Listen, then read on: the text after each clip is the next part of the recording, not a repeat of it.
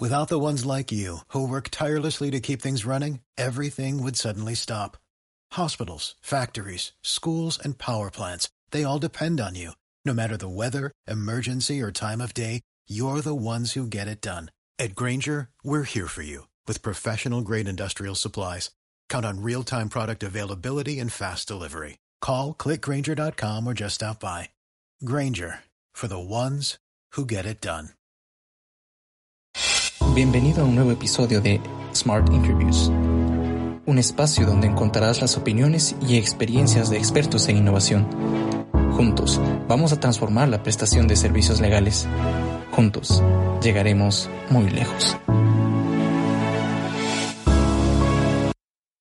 Bienvenidos, bienvenidas a este nuevo episodio de Smart Interviews. Hoy día tenemos un episodio sumamente especial con una invitada sumamente especial. Vamos a tratar no solo del tema de diseño legal que hemos venido tratando durante un buen tiempo, sino ante todo una historia real de lo que hace el diseño legal en una carrera profesional y lo que hace el diseño legal en la vida personal del abogado que se lanza a esta nueva propuesta de un perfil profesional híbrido. Efectivamente, en el sector legal hay un montón de nuevas oportunidades que están emergiendo frente a diversos desafíos, desafíos de acceso a la justicia, desafíos de nueva resolución de problemas, desafíos de optimizar el derecho, oportunidades de, como dije, tener un perfil profesional híbrido. Eso y mucho más vamos a tratar en este episodio. Sin más, les voy a presentar a la gran invitada que tenemos hoy. Tengo hoy conmigo a Carol Valencia. Carol, bienvenida a Smart Interviews. Gracias, Pablo, querido, pero eso de gran, este, mira, yo tengo unos 65 ya, sin tacones, entonces, con tacos puede ser que llegue al 1,70, un 75, de gran, grande de corazón puede ser, grande de espíritu, que, que, intento yo ser un mejor ser humano cada día, tengo un montón de errores, 50 mil, trato siempre de cometer nuevos, porque hasta en eso hay que innovar, pero sí, lo, lo de gran, bueno, tú sabes que hay otra persona maravillosa que, independientemente de la fe que creas, yo creo que hay algo más grande allá arriba, pero lo de gran, bueno, gran espíritu, como te digo, o gran sonrisa. Es, te agradezco igual tu cariño y bueno, me has presentado también que ya no sé realmente qué, qué añadir, además de, de que está haciendo frío en Madrid, eso. Bueno, Tal vez comenzaré yo con una pequeñísima descripción del perfil que, de, Carol y también les contaré un poco de lo que vamos a tratar en esta entrevista. Carol es abogada de profesión y tiene no solo sus estudios de, de grado, sino también una maestría en gestión de empresas y responsabilidad eh, empresarial. En un tema más personal y de perfil profesional, es fan, ella se describe a sí mismo así en LinkedIn, de la innovación, también de la tecnología y actualmente ella trabaja dentro de proyectos de LegalTech y es pues un referente realmente en el tema y en el tema también del legal design. El anterior año tuvo la oportunidad de participar y ganar, de hecho, este premio de Woman Legal Tech. Entonces, estamos efectivamente con Carol, una americana, una latinoamericana en Europa, ejerciendo no derecho directamente, sino temas vinculados con la innovación legal. Y de eso vamos a tratar hoy. Vamos a tratar la historia de Carol, cómo hay un camino real, con un rostro real dentro del diseño legal. Carol, primero comienzanos contando un poco sobre tu vida universitaria. ¿Qué te motivó a ti a estudiar derecho? Creo que es una pregunta muy importante porque hay diferentes razones por las que uno se lanzaría a esta carrera. Cuéntanos un poco, ¿qué te movió a ti a estudiar derecho? Bueno, esto quizás le va a romper el corazón a, a muchas personas que me siguen, pero realmente yo quería estudiar derecho en un principio, o sea, yo estaba más que nada entre filosofía y psicología. Entonces, cuando yo les dije a mis papás que mi intención era estudiar esto, me dijeron, con psicología puede ser, con filosofía, cuando termines tú, si aún quieres seguir estudiando eso, pues págatelo tú, ¿no? Y yo, ok, porque filosofía en el Perú, no. Este, pero yo que sí es cierto de que cuando tenía 14 años, una profesora en el colegio nos dejó dentro del programa este que había de plan lector, que hay que leer los libros y bla, bla, nos dejó leer el, el, el, libro de cuentos chinos de Andrés Oppenheimer. Estoy hablando de cuando yo tenía 14 años, o sea, el siglo pasado literalmente hablando, el milenio anterior incluso. Bueno, y ese libro fue muy revelador porque, claro, Andrés Oppenheimer, para quien lo conoce y quien no lo conoce, pues vea, CNN los domingos tiene su programa ahí. Él es un economista, periodista también, pero que está muy interesado, sobre todo desde hace unos 20 años, en lo que es el tema del impacto de la tecnología en todos los sectores, ¿okay? o sea, no solamente en el sector legal, sino en general. De la primera persona que yo pude esbozar la idea de que hay restaurantes en Japón que ya tienen todo robotizado. A mí me encanta el sushi, por ejemplo, entonces, o sea, mesas de sushi con todo, con puros robots que te preparan todo ahí al instante y caliente todavía, en el caso de que fuese caliente, y bueno, te preparan pues todo ahí, ¿no? Entonces, hoteles llenos de robots y cosas así, ¿no? Me mostró una cara, una cara de la tecnología y de la innovación que yo no conocía. Si bien es cierto, uno por ahí había escuchado alguna idea de estas, porque en la familia siempre se hablaba de estos temas de tecnología y sobre todo más alineados a la química, porque mi mamá es químico farmacéutico y ella aplicó para la beca Fulbright, la ganó, pero bueno, es una, es una historia triste, al final no pudo ir porque ella si no hubiera sido ciudadana americana y trabajado en la NASA, porque ella fue, o sea, ella postuló una plaza en la NASA. Entonces, bueno, igual Carol de repente no hubiera estado el día de hoy aquí, pero siempre se hablaba de estos temas en casa. Y a mí también me gustaba mucho el tema de cómo funcionan los, los aparatos, porque como mi papá también, además de ser arquitecto, fue DJ, tenía un montón de consolas y cosas así de equipos de sonidos. A mí me encanta la música. Entonces, claro, yo, ve, pero me gustaba ver cómo desarmaba y cómo volvía a armar. Entonces, no importa si me pasaba electricidad, igual yo tocaba, me decían no agarres, pero igual yo agarraba. Entonces, este,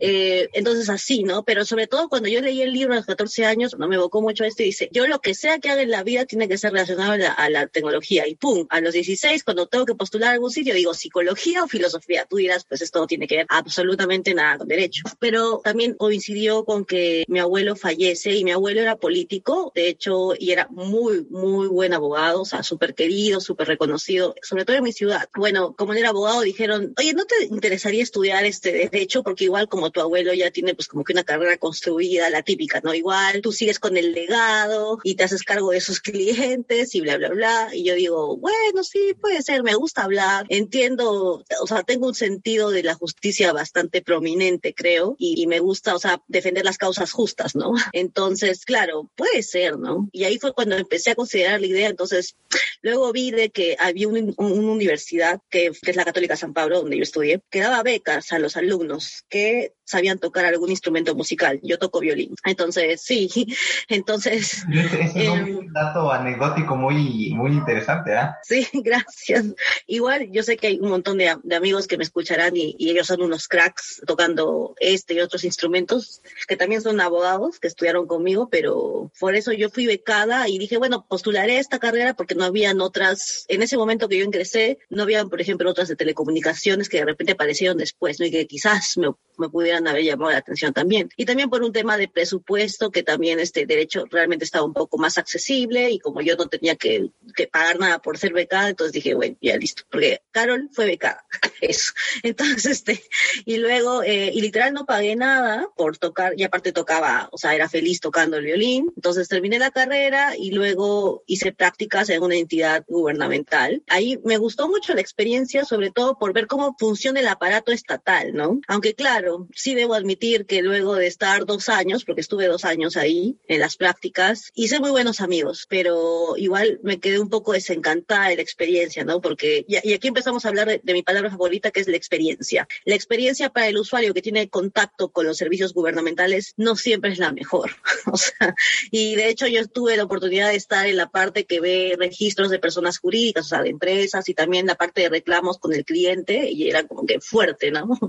Era fuerte porque incluso yo trabajé para como que el tribunal que se encargaba de, ver en última instancia las reclamaciones y claro, muchas de las reclamaciones que, que podrían ser tontas, entre comillas, terminaban en, en esa instancia, o sea, porque al final la cosa se iba complicando por, porque a veces el, el operador jurídico, pues por querer tener la razón, por, por ser terco, no contesta lo que realmente podía ser justo para el administrado. Y bueno, estamos en esa danza que, que realmente no, no, no nos lleva a ningún puerto. Y bueno, entonces ahí fue donde yo empecé a ver que hay muchas cosas que hay que mejorar, ninguna institución es perfecta, el Estado tampoco no lo es, pero que quizás a diferencia de otras entidades privadas o incluso las mismas firmas de abogados o startups, quizás el Estado sea el que menos invierte en diseñar sus procesos, en diseñar sus documentos, en diseñar el contacto que tienen este, las personas con, con los operadores, ya sean jurídicos o simplemente operadores este, de, de mero trámite o administrativos. En general, el diseño de la experiencia, o sea, cómo está pensada esta experiencia para llegar de cara al, al administrado, que es el usuario final, ¿no? Entonces, claro, y yo empecé a ver este tema y dije, mmm, acá hay cosas que se pueden mejorar, ¿no? Y ya luego cuando terminé, bueno, esto, ahorré dinero y les dije a mis papás, ahí fue la primera huida de casa. Les dije a mis papás, bueno, ¿saben qué? Yo soy de Arequipa, al, al, sur del Perú, y les dije, quiero ir a Lima porque en Lima hay mar y me encanta ver el mar todos los días. Y aquí, o sea, aunque la ciudad es súper bonita, pues ya me cansé de ver el mismo escenario todos los días. Eso, yo me aburro bastante rápido, eso es cierto. De mi trabajo no, probablemente sea una de las cinco cosas que,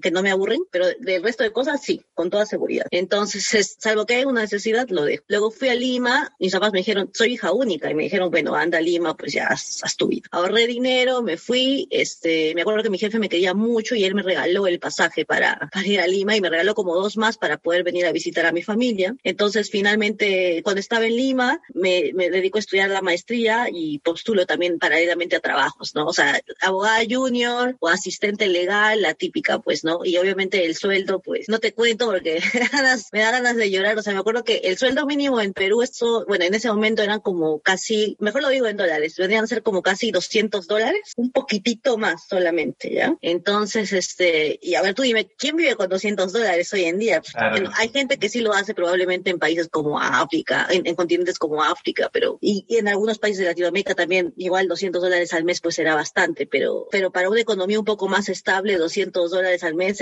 no digo que somos el mejor país, porque también somos un país en vías de desarrollo, pero, al menos hay cierta estabilidad, salvo alguno que otro que hace barullo por ahí, pero hay cierta estabilidad. Entonces, no vives pues con 200 dólares. Entonces yo, y aparte había que pagar la maestría, yo apliqué a una beca que gracias a Dios me concedieron también para estudiar la maestría, pero, pero igual pues, o sea, llegaba el fin de semana, querías hacer cosas y no podías. Entonces me, me quedaba quedarme en mi casa, me tocaba quedarme en mi casa y ver la televisión, porque eso sí, tenía tele. Entonces, eh, ahí fue donde empecé también a leer mucho más sobre innovación, o sea, de hecho te comenté que leí este primer libro de Andrés, pero leí los otros tres más que sacó, porque es toda una serie de cuatro libros rojos, que es eh, Cuentos Chinos, Basta de Historias, Crear o Morir y Sálvese quien pueda, que creo que este último es el que casi todo el mundo ha leído, incluso, incluso está en, en, internet, pero yo lo tengo incluso autografiado por el propio Andrés porque fue a la feria del libro y obviamente yo estaba en primera fila. Entonces, bueno, encontré varios trabajos que no, no me llenaban, diferentes perfiles legales, ya sea en empresas o en despachos, pero no, no me llenaba. O sea, yo decía, ¿por qué no me, por qué no me llega a llenar? O sea, ¿por qué no, por qué no llego a sentir que, que ya estoy en esto? O sea, por ejemplo, cuando, la única vez que me he sentido como que cerca, como me siento hoy en día, era cuando veía temas de arbitraje. Cuando veía temas de arbitraje, sí, no sé, el arbitraje me, era, tenía algo sexy que me atraía a, eso y, y, ya está. No sé por qué, di, dile tú si fuera, si fuesen los motos que eran tan, tan exorbitantes o, o, era la materia. Yo creo que era la materia, porque los arbitrajes solían tener materias mucho más interesantes, ¿no? A veces veías temas de marcas, a veces veías temas de incumplimientos de contratos, pero unos incumplimientos que realmente te, te enganchaba la historia, ¿no? O sea, leías y decías, oye, sí, pero ¿cómo es posible que haya pasado esto? ¿A quién se le pasó, no? Entonces, bueno, y era interesante. Entonces, me, me di, el, tuve el pequeño privilegio de ganarle a un par de empresas que, que tú dirías, mira, le, le ha ganado esta chica, obviamente, no Carol, pero sí Carol en representación de X, o sea, gana estos arbitrajes y, o sea, era muy satisfactorio. Y también por ahí tuve algunos juicios que, que pocas veces he ido a juicio, ¿ah? ¿eh? Normalmente llegaba a conciliar, o sea, antes de, sí, o sea, muy, muy interesante. Creo que ese espíritu de conciliación, hay gente que está diseñada para litigar y hay gente que no. O sea, eso, eso yo pienso. Yo, yo estoy en ese grupo de los que no, no están diseñados para litigar. No porque no pueda defender, porque claro, en arbitraje es más o menos lo mismo, pero, pero no sé, o sea, siento que se me daba mejor lo de conciliar, o sea, no, no llegar a ese, a, hasta ese punto, ¿no? Entonces, bueno, luego decido hacer un stop porque tuve varios altibajos en cuanto a, bueno, Carol también ya tenía cierta edad, empieza a salir, conoce amistades, chicos, y algunos no fueron muy buenos, entonces, claro, como yo todavía no, no había manejado muy bien el tema de mi salud mental, mi estabilidad emocional, o sea, la, la, la torre que había construido, que era de naipes, se cayó, entonces eso me afectó pues a muchos niveles, y yo en ese sentido, como te comenté cuando tuvimos nuestro backstage, voy a ser muy abierta en compartir mi experiencia de, de salud mental, que incluso me llegó a costar el puesto de trabajo favorito que, tení, que tuve hasta ese momento, que era un, un, un lugar donde veíamos mucho el tema de, de, protección de datos, NDAs, mucho tema de tecnología, entonces incluso trabajábamos con, con unos amigos que quiero un montón del estudio Iriarte y Abogado, Iriarte Law de, de, Perú, que para mí son como que los padres de, de estos temas en, de, de, derecho y tecnologías en, el Perú, y de quienes aprendí mucho, Entonces, para mí, imagínate, trabajando en un sitio que me encantaba, con un horario espectacular y encima con la gente que, que admiraba, o sea, que hasta el día de hoy admiro en, en ese sentido, ¿no? Y al final, pues tuve que dar un paso al costado porque finalmente mi, mi salud, como te digo, mental estaba súper requebrajada eh, y empecé pues a ver estos, estos temas, como te dije, de la ansiedad, de la depresión y bueno, incluso se me complicó un poco con un cuadro, no, no diré muy grave, pero sí un poco leve de anorexia. Entonces dije, bueno, ¿sabes qué?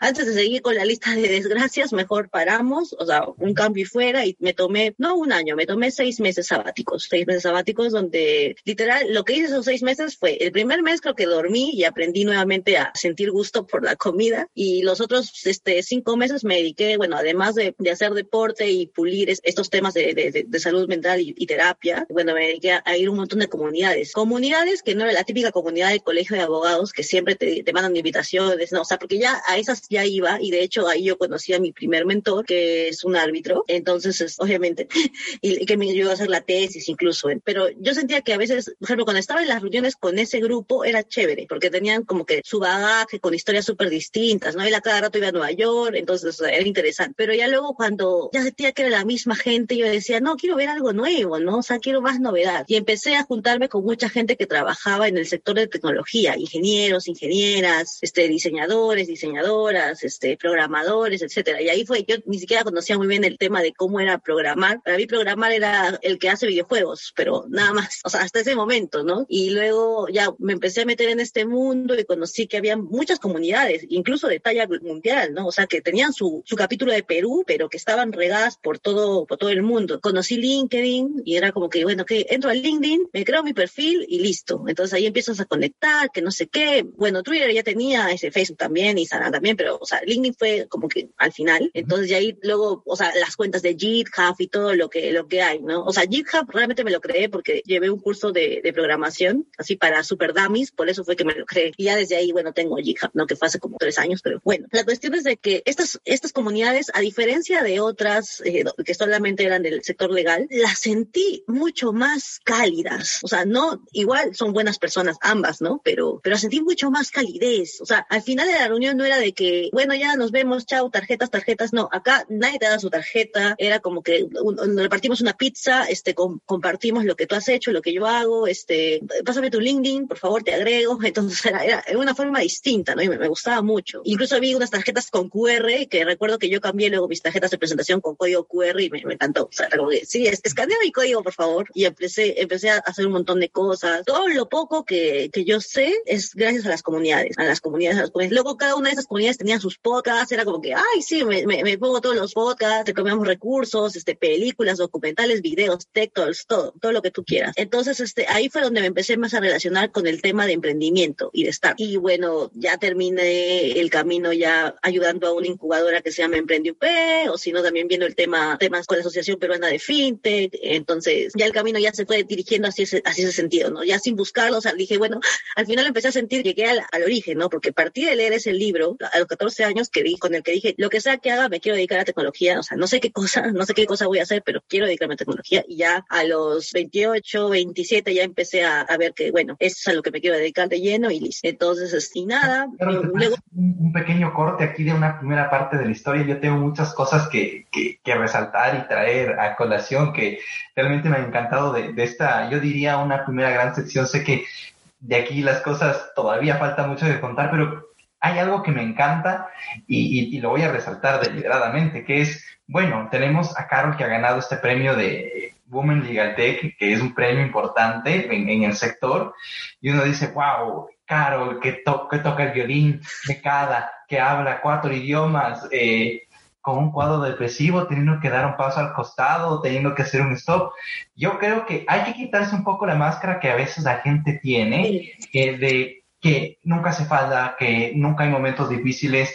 Yo creo que esto que nos has mostrado es esta parte interior, o sea, tenemos esta primera parte, este, este el presente, digamos, del hoy, eh, la historia de éxito, pero detrás de eso hay mucho esfuerzo, hay caídas, hay, hay dolor, hay, hay, hay momentos en que uno no es tan fuerte y creo que ese es un primer punto que nuestra audiencia debe saber, independientemente si son, nos está escuchando un estudiante de derecho o un abogado, no es eh, malo fracasar, no es malo tener momentos de debilidad. De todo eso se aprende. Yo creo que muchas veces tal vez los abogados tenemos un perfil medio perfeccionista, pero en el mundo startup el fracaso se ve de una manera distinta. Entonces, no tengan miedo a, hacer momentos de stop, no tengan miedo a, a darse cuenta que, uy, hubo este problema. Y sobre todo, no se queden en el, en el fracaso, en quizá en el desaliento de perdí esta gran oportunidad, ya no voy a poder hacer nada. No, hay que seguir adelante y hay que darle con todo. Me ha gustado también yendo un poco más. Yo creo que esto es lo, eh, de, lo, de lo más principal porque sirve para todas las personas, no solo para los abogados. Pero quiero que veamos un poco el propósito de tu historia, este tema de, bueno, entré al derecho, no sé cómo, y, me tocó y llegué. Yo también, honestamente, llegué más o menos así. Mis opciones también eran, curiosamente, psicología y filosofía. Y dije, bueno, vamos por el derecho. Yo detrás de mí tengo tradicionalmente eh, una familia de abogados. De hecho, ahorita estoy en, el, en la oficina de, de, mi abuelo, en la oficina dentro de la casa de él, por eso se ven sus libros de atrás y todo. Está en el podcast, lo verán. Es un, el, cuarto típico de abogado que tiene un montón de libros de ahí y todo eso. Entonces, mi abuelo es abogado, los, los, hermanos de mi abuelo, varios son abogados, de como 10, creo que 8 son abogados. Mi mamá es abogada, mis tíos son abogados. Entonces, es, es muy chistoso porque la gente dice, bueno, ya tú te vas a dedicar a lo mismo. Yo, yo entré al derecho y dije, bueno, llegué, tengo más o menos capacidades, yo también he sido tirado a esto del perfil de, de Norio, digamos, un poco, pero me encanta esto de, bueno, llegué, no sé cómo, pero hay algo que me pica, esto de, de, la innovación. Pues bueno, encontrarse también un poco de, inconformidad, diría yo. Creo que no está mal porque a veces la gente se resigna y eso a mí me, me quita la paz en mí cuando, cuando como que no quiero resignarme y en, otros. A veces veo gente que está en el, en el ejercicio profesional con, con su peor es nada, honestamente. Creo que hay que ver más allá. No, no digo que que, sean por completo imprudentes y que ya dejen todo su trabajo, eso, pero sí a darse la oportunidad de vamos a dar ese salto atrevido, porque yo creo que como tú hay muchas personas, yo me incluyo, en que hemos,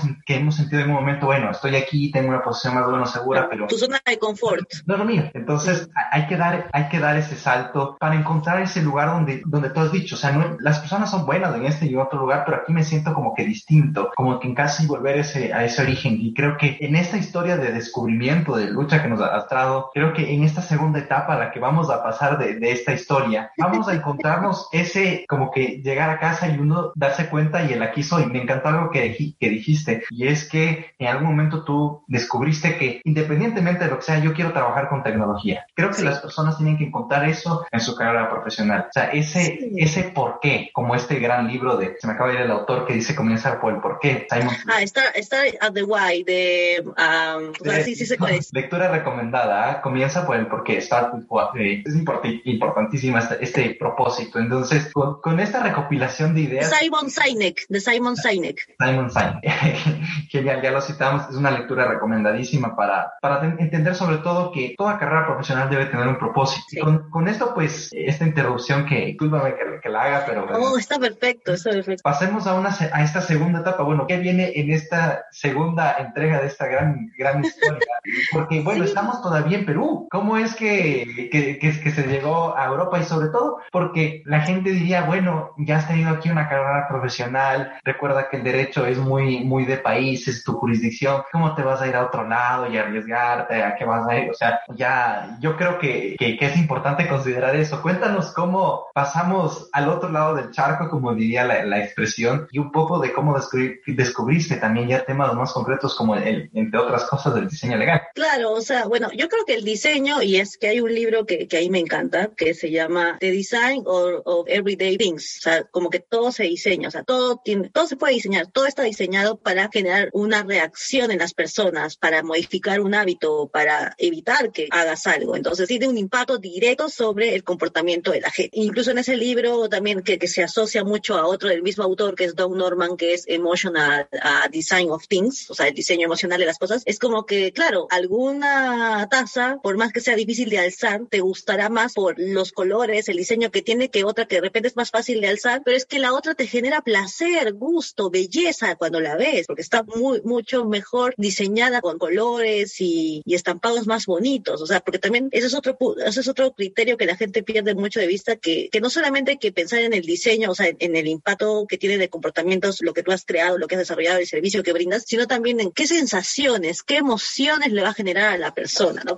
Si, por ejemplo, alguien se, se junta a hablar conmigo y me dice, Carol, quiero una consultoría de tal cosa, de tal, porque estoy pensando en hacer esto, esto. Y si yo empiezo a, a decirle, bueno, ya, vamos a reunir cada cierto tiempo, el precio es este, que no sé qué, y no me detengo en ningún punto de la conversación a contarle quién soy, sin, sin etiquetas, a preguntarle, a cuestionarle quién es la otra persona, cuéntame tu historia, ahora cuéntame cómo nace tu, tu empresa. O sea, si no generas empatía y la experiencia al final va a decir, oye, me junté con una abogada más y que era una consulta así legal y no que estaba hablando con alguien que, que dice que diseña experiencias, o sea, no. Claro. Eh, entonces, o sea, es muy vacío. Pero bueno, retomando el punto, como te digo, para mí, partamos del punto de que todo se diseña. Yo digo, si todo se diseña, al igual como yo- tú diseñas una silla o, o un celular o lo que fuese, también se puede diseñar el derecho. Entonces, como ya estaba viendo el tema de los emprendedores en este hub de innovación y también los temas de, de, en la Asociación Peruana de FinTech, yo dije, bueno, veo esta gente que le pone todo el corazón a lo que hace. Sin embargo, la regulación de mi país en ese momento sigue poniéndoles muchas trabas. Había leyes tan esenciales como las de crowdfunding que todavía no salían en ese momento. Yo decía, ¿en serio? Ya había el proyecto del, de ley del proyecto, del comentario, de la revisión, de no sé qué número de draft, así versión número 10.000, y todavía no se, no salía, no se promulgaba, no se aprobaba, y yo decía, ¿en serio? Entonces, esto era como que un stopper, ¿no? Porque al final a los abogados nos ven como stoppers. O sea, yo quiero hacer, tengo esta idea que puede ser un unicornio, incluso, o sea, puede ser el boom, puede salvar al Perú y llevarlo de, de ser tercermundista a ser potencia mundial, pero no me dejan porque la regulación me para. O si ya tengo este lado, y otra cosa que también es importante, la- como la regulación está diseñada correctamente, digamos que por ahí se, se sol- solucionamos este punto de contacto con cierta entidad, pero por el otro lado, la otra entidad que tiene que aprobar un párrafo, un guion, un sol- una sola función o comando de lo otro que dice la otra entidad, ya malogra ese otro punto de contacto, porque o no se pronuncia o simplemente no lo saca. Y es como, mejor dicho, lo desaprueba. Entonces tú dices, Dios, ¿en serio es así? Entonces al final tienes que ir reunión con reunión con cada uno y métele tu tiempo, dinero, porque ya claro, o la gente que va a negociar esto no va de gratis, aunque sea el Cabify o el Uber te lo va a cobrar, o la gasolina que utilicen, sin contar otros gastos mucho más, mucho más fuertes, ¿no? Entonces, bueno, empecé a identificar todo esto y ya empecé a asistir de manera mucho más asidua a las comunidades solamente de diseño, de diseño de servicios y de diseño que en ese momento en el Perú eran pocas. Ahora yo creo que hay más, pero en ese momento eran las que yo normalmente presentaba eran como dos o tres las que visitaba. Y también eh, empecé a ir a juntarme con varios líderes de estas comunidades y generamos un movimiento que se llama Intercomunidades. Reunía a como que a los voceros, a los principales voceros de cada una de las comunidades que habíamos logrado mapear, que incluso sigue vigente hasta la fecha, pero claro, yo ya no comparto ahí tanto porque por la diferencia de horas, porque también ando en 50 mil cosas y por eso es que ya no soy activa como en su momento lo era. Pero de hecho nos llegamos a reunir, a tomar algo, a comer algo, o sea, era muy, muy interesante, hicimos algunas dinámicas, entonces eso es bonito, porque incluso, por ejemplo, ahí estuvo Felipe Gamboa de, Miranda Llamado, que también ha participado en la de laboratorio, estaba yo, de hecho, un par de meses antes de que yo me vaya de Perú para Nueva York, primero, Felipe se reunió conmigo y me dijo pues para ver si colaboraba con el capítulo de Legal Hackers de Lima, el único capítulo que había en ese momento, porque ahora ya está el de Arequipa también, de mi ciudad, pero yo le dije con todo el dolor de mi corazón, o sea, con, de verdad, creo que es de las, de las cosas que más me han dolido decir no puedo, porque ya me iba y uno de los requisitos para estar activo dentro de un capítulo de Legal Hackers en un rol activo como member, que estés, que físicamente estés en ese lugar. Incluso, por ejemplo, el otro capítulo que te digo, por más de que es de mi ciudad, yo tengo como que un cargo de, de external advisor, no, no tengo el cargo de, de, me- de, de founder o, algo así, ¿no? porque no estoy ahí. Y bueno, pero igual siempre he estado apoyando. De hecho, también antes de irme hicimos el primer workshop de legal design, pero o sea, workshop, workshop de verdad, o sea, donde la gente hizo ejercicios de empatía y todo. No, no, no una charla, no, no, no fue una charla, no, es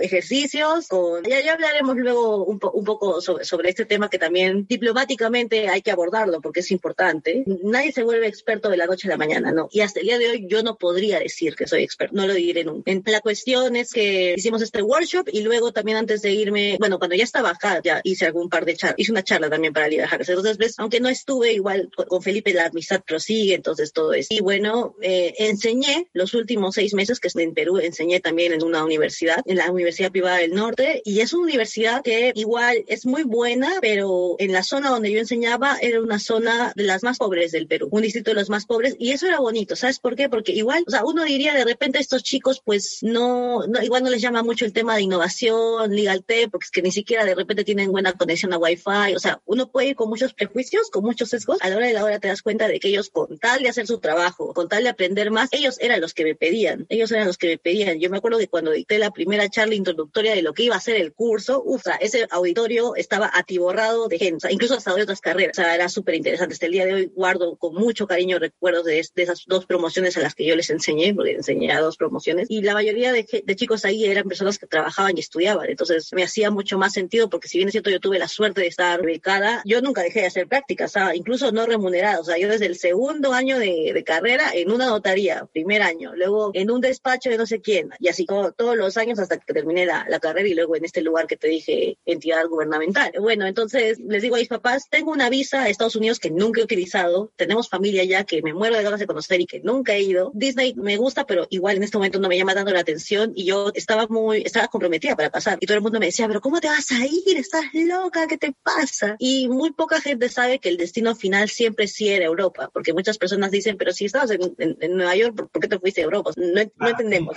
Sí, estás, estás, loca. Sí.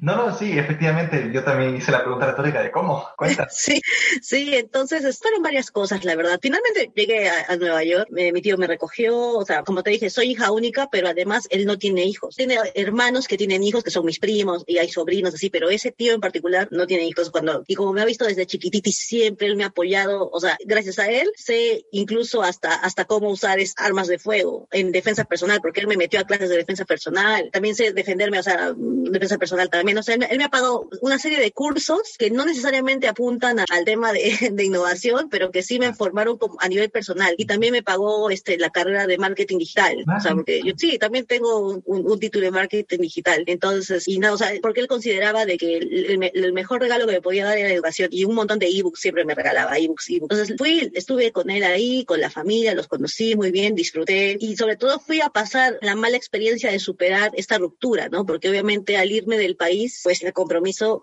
se terminó y todo el mundo me dijo, pero ¿cómo vas a renunciar si él te ama? yo, bueno, o sea, yo también lo amo, pero si el amor es fuerte, o sea, él debería de cumplir lo que acordamos, ¿no? Pero al final, pues no, no cumplió lo que acordábamos, entonces él decidió, porque fue una decisión unilateral, terminar el compromiso. Yo lo único que hice fue al llegar a Nueva York, pues lo hizo encima por WhatsApp, entonces yo lo que hice fue, bueno, revisar WhatsApp, me quedé sorprendida, obviamente me quedé llorando como el primer mes que estuve allá, creo, y no quería salir, por eso yo tengo muy pocas fotos de esa, de, esa estancia y tengo algunas y de ahí tengo fotos de paisajes, pero no de yo porque, no, no de mí mismo porque estaba un poco triste. Entonces ahí se terminó todo esto y cuando estaba allá, mi familia me dijo, oye, ahora que, bueno, ya estás más tranquila y que, bueno, eh, nos hemos conocido y tal, ¿qué piensas hacer? Porque nosotros tenemos la ligera impresión, la ligera sensación, nos, me dijeron, de que como van a haber elecciones al siguiente año, acá la cosa va a estar turbulenta y ya sabes que Trump es como es. Y ya hoy en día nos ha dado la razón a todos. Entonces, obviamente mi familia ya es demócrata, entonces mis papás también me llamaron y me dijeron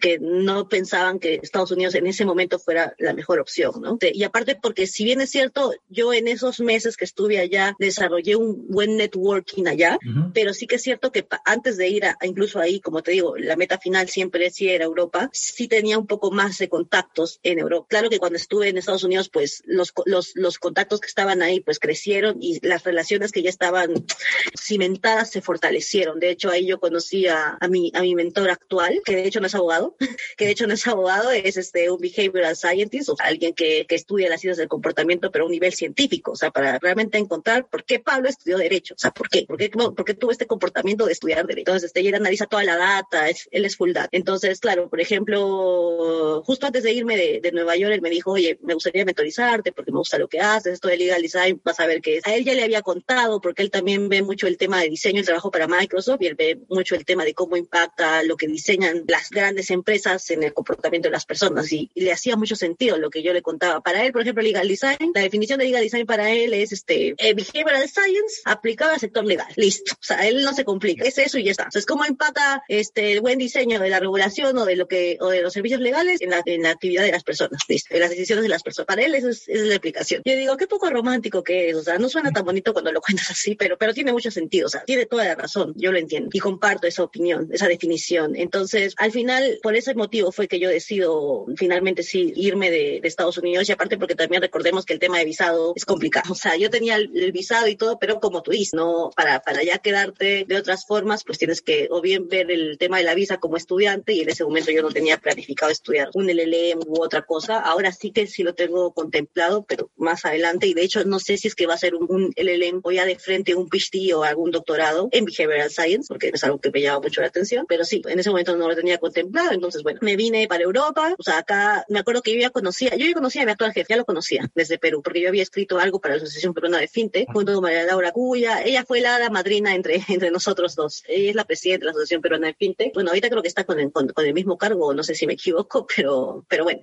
ella en ese momento estaba de presidenta, ella me lo presentó por, por internet, o sea, yo es que yo nunca lo vi, para mí mi jefe tenía 90 años hasta el momento en el cual yo fui a tomarme un café a la oficina, de verdad, porque solamente lo conocía por voz, él tenía la voz un poco gruesa y yo pensaba, pues como todos en ese grupo eran expertos de la banca, del Santander, del NG, o sea, decía, será pues un abuelito igual que los demás.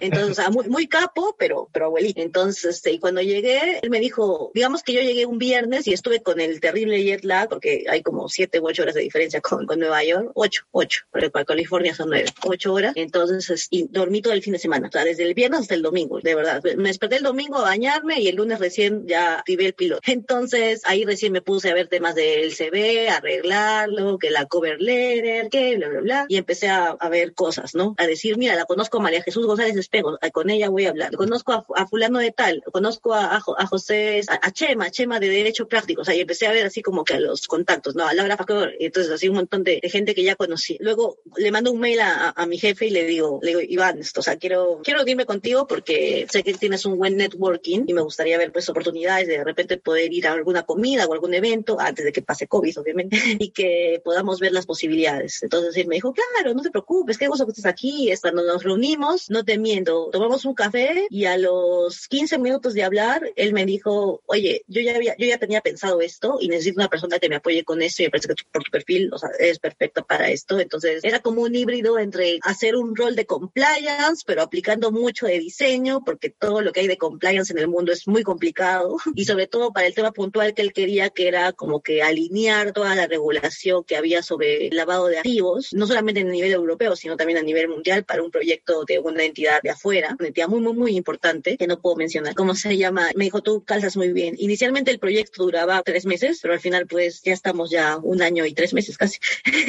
Entonces, es, y nada, o sea, estoy muy, muy contenta y por eso es que yo escribí un artículo que se llamaba lo de cafés mágicos, porque realmente para mí ese café fue el café mágico. Sí, bueno, eh, en esta segunda parte yo creo que, bueno, voy primero a resaltar algo que me olvidé de la primera parte y esto de la ineficiencia no solo del sector legal en el sentido público, sino también privado. Bueno, en el público se nota más esa ineficiencia estatal quienes hemos trabajado, bien, tenemos directa vinculación con eso y por eso también mi recomendación para quienes estudian derecho es hagan prácticas y tópense con la realidad eh, no tan dulce de las estructuras un poco abstrusas, diría yo, por no decir rústicas y otras cosas dentro de las mismas firmas de abogados, a veces en culturas corporativas bastante malas. Lo de la serie Suits es lo mismo que pasa en los despachos de abogados, es igualito. Entonces, tomen en cuenta, esta realidad puede cambiar, debe cambiar y está cambiando. Hay una gran tendencia en el sector legal para cambiar todos estos temas del sector público y privado. Y el diseño legal tiene estas potencias. Nosotros hemos tratado bastante sobre estos temas en, nuestros otros materiales, pero ahora yo quiero darle este, este rostro concreto que tiene el diseño acá. Y algo que me ha encantado es este tema de yo lo condensaría así, atreverse, conectar y colaborar. Yo creo que prácticamente tu historia está muy de la mano de eso. ¿cómo te ha, se ha llegado a, actualmente a dedicarse a estos temas de innovación legal en los que está el diseño? Pues es atreverse,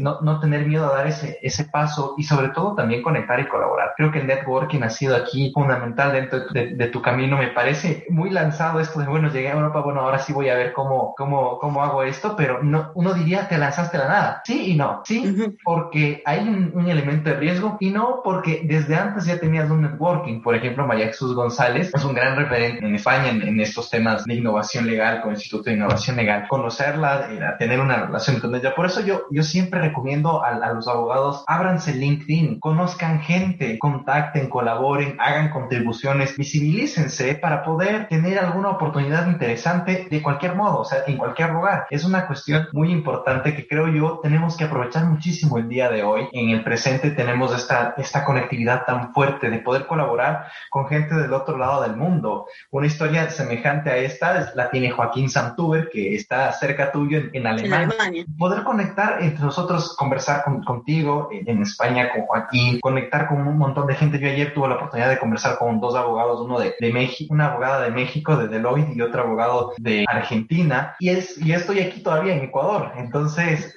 la, la idea es poder hacer comunidad y colaborar. Realmente yo veo en el sector vinculado con la innovación legal una apertura muy grande que uno debe aprovechar muchísimo ese espíritu de, de colaboración para poder tener ese cambio. El, insisto, el diseño la innovación legal tiene la potencia de cambiar no solo las instituciones, sino las personas. Lo hemos visto contigo. Hemos visto cómo se han cambiado los hábitos, la organización, inclusive el estilo de vida que, que llevabas eh, ha ido mudando de la mano de esto. Y pues bueno, aquí nosotros hemos recorrido hasta ahora, con esto ya podamos a ir, a ir cerrando, la historia real detrás de una carrera vinculada con la innovación legal, con el diseño legal. Es posible, se puede, no es una historia sin dificultades, pero hay que atreverse, hay que conectar, hay que trabajar duro también, pero sobre todo no hay que tener miedo. Yo creo que estas cosas son las que más me debo y me han encantado de, esta oportunidad que hemos tenido de este episodio. Si tú sientes que tu carrera, y lo, digo que no, oye, no te está dando la pasión, quieres la felicidad que requieres, hay una oportunidad de descubrir un universo de posibilidades para transformar la carrera profesional. Con eso yo más o menos iría cerrando. Carol, que quizás cierres con, alguna cosa más, algún elemento más de tu historia.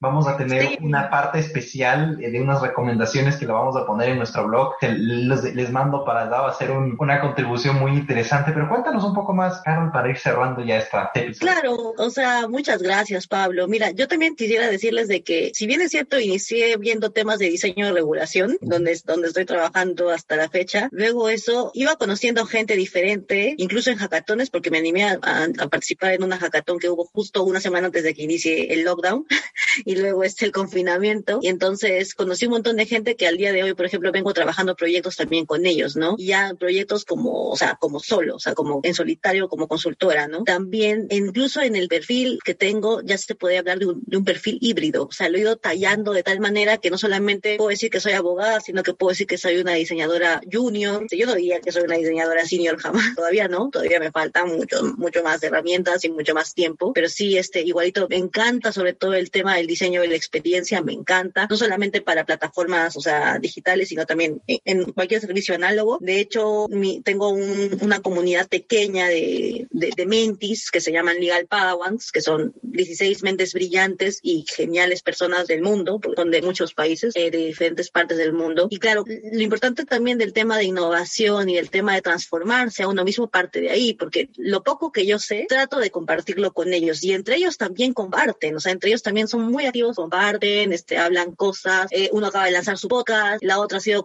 contratada, por ejemplo, que también tiene un perfil híbrido como, como jefe de, de ventas dentro de una legal tech, todas esas cosas, y es abogada, y es abogada. Entonces, o sea, yo también, por ejemplo, donde, donde estoy, también apoyo mucho a la fuerza de ventas, porque claro, es que nadie lo va a explicar mejor que yo que lo que, que, lo he diseñado, o sea, nadie lo va a explicar mejor.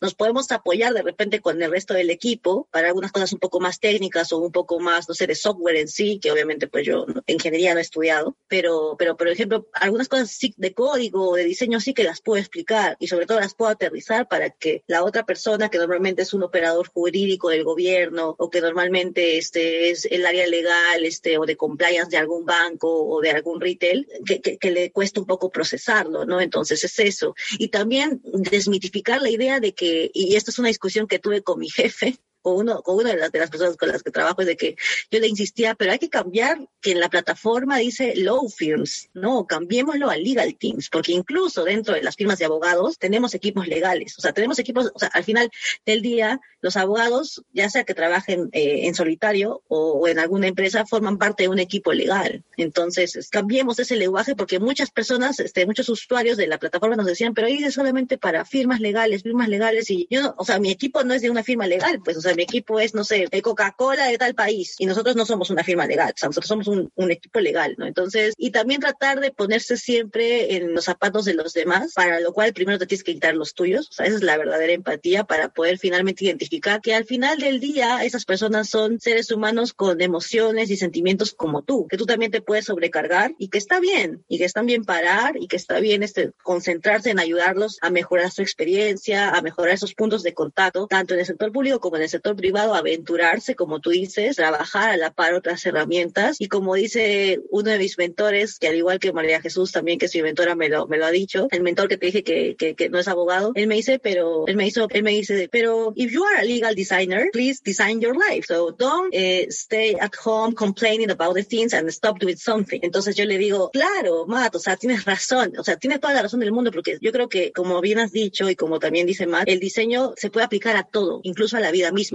a mi vida misma. Y yo siento que, que el diseño literal, yo estoy diseñando mi vida, o sea, me ayuda a diseñar mi vida como yo, como yo deseo. Y es eso. Entonces, los demás, por favor, los invito a que diseñen su vida, o sea, lo mejor que, con lo que mejor parezcan, píntela de los colores que quieran, borren si es necesario, rehagan, no sé. Me ha encantado esa frase, de hecho me, me, la anoté porque la, la, voy a usar en algún momento, si, bueno, la voy a usar en español, si eres diseñador legal, diseña tu vida. me encantó, o sea, me llegó a lo profundo del alma, literalmente. Quisiera anticiparle a nuestra audiencia que vamos a tener un espacio que va a estar en el blog de cómo el diseño, y aquí me voy a tomar esa atribución, le ayudó a Carol a descubrir que tenía ansiedad y a tratar la ansiedad. Creo que es una cuestión que puede parecer un poco extraña, pero creo que nos ha pasado a todos. Descubrir algo nuevo con esto. El diseño, insisto, no solamente sirve para transformar el sector legal, puede transformarnos nuestra vida. Podemos rediseñar nuestra vida. Muchísimas gracias. Quiero hacer una mención aquí especial a Nicole Pontón y a Víctor Valle, que ellos son también apasionados por la innovación legal, parte del equipo de, de Smart Lawyers y quienes han diseñado un esquema, y lo digo aquí explícitamente con storytelling para esta entrevista. Eh, Nicole es parte de los Legal Padawans de, Carol. Muchas gracias a ellos. Realmente nosotros somos el, front end de, de, esta entrevista, pero detrás de nosotros hay un trabajo grande de ellos. Igualmente con la producción audiovisual Ismael Ortiz. Sin, él, sin ellos no sería posible esta entrega del podcast. Muchísimas gracias a ellos chicos. También a nuestra audiencia por estar constantemente escuchando nuestros podcasts, revisando nuestro material, alentándonos a seguir adelante. Y a ti Carol por compartir esta experiencia que a mí me ha dejado encantado y aún más motivado tener casi que como eslogan eso, ¿no? Diseñar mi vida profesional para que no sea una vida en blanco y negro, sino en colores. Muchísimas gracias, Carol, por estar con nosotros. Gracias a nuestros oyentes de este episodio de Smart Interviews. Nos vemos en la próxima. Gracias. Chao. Chao. Gracias por acompañarnos en este episodio de Smart Interviews. Continúa con nosotros. Suscríbete para estar al día en temas de innovación del sector legal. Síguenos en nuestras redes sociales.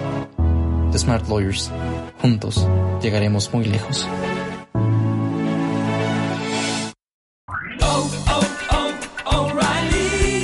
¿Necesitas ayuda? En O'Reilly Auto Parts te ayudamos. ¿Necesitas algún consejo? Te aconsejamos. Nuestros profesionales en autopartes están siempre disponibles para ayudarte a encontrar lo que necesites. Excelente servicio al cliente es solo una de las ventajas que ofrece O'Reilly Auto Parts. Los profesionales en autopartes. Oh, oh, oh, O'Reilly Auto Parts.